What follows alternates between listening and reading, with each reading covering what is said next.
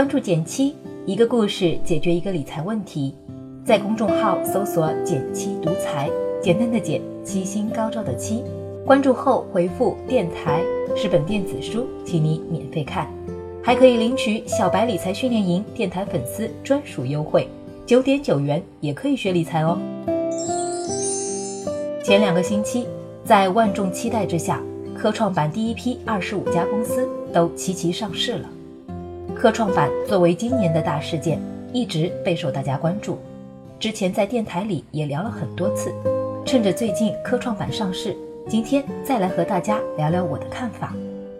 我查了一下，科创板二十五只新股第一天全部上涨，满盘红彤彤，而且涨幅基本在百分之一百左右。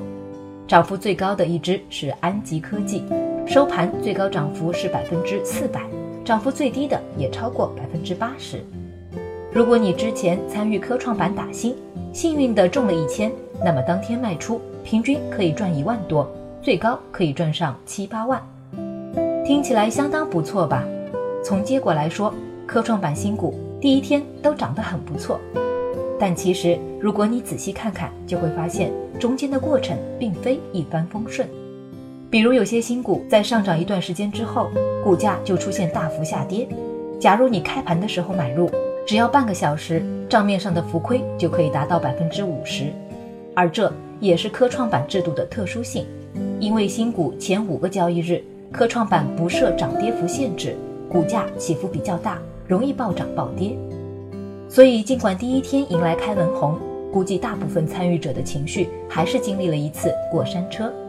但不管怎么说，看到科创板首日大涨，身边有些朋友也心痒痒了，就特别想知道现在是不是还能参与呢？从估值的角度说，科创板现在的市盈率比较高，长期投资的价值就受到了影响。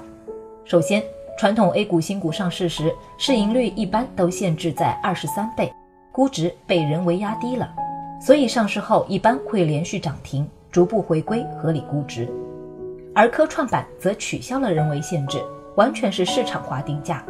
首批二十五只新股平均市盈率在五十多倍，经过首日大涨，平均市盈率一下子达到一百倍左右。也就是说，科创板新股只用一天时间，几乎完成了传统 A 股新股好几天的涨幅。未来再要继续大涨，空间相对没那么大了。所以有时候我们如果能多从估值的角度分析。也可以避免自己盲目冲动。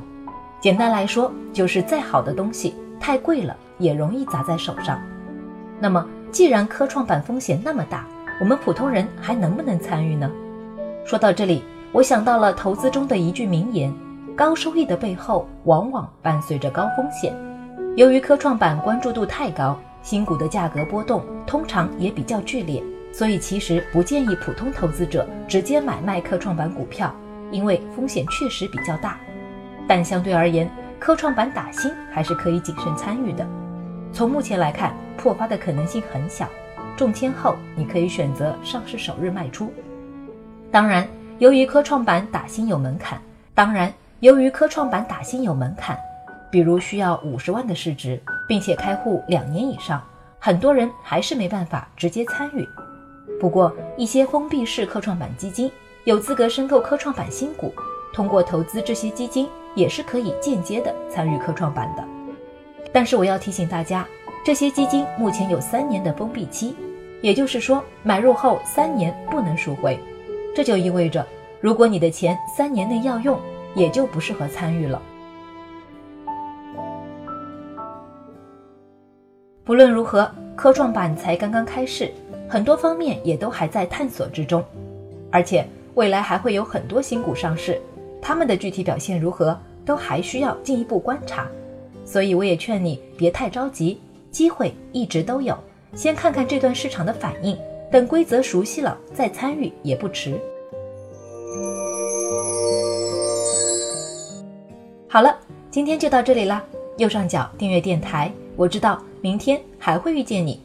微信搜索并关注“减七独裁”公众号，记得回复“电台”。你真的会变有钱哦！另外，我们的小白理财训练营正在火热招募中，如果你有空的话，也记得来参加哟。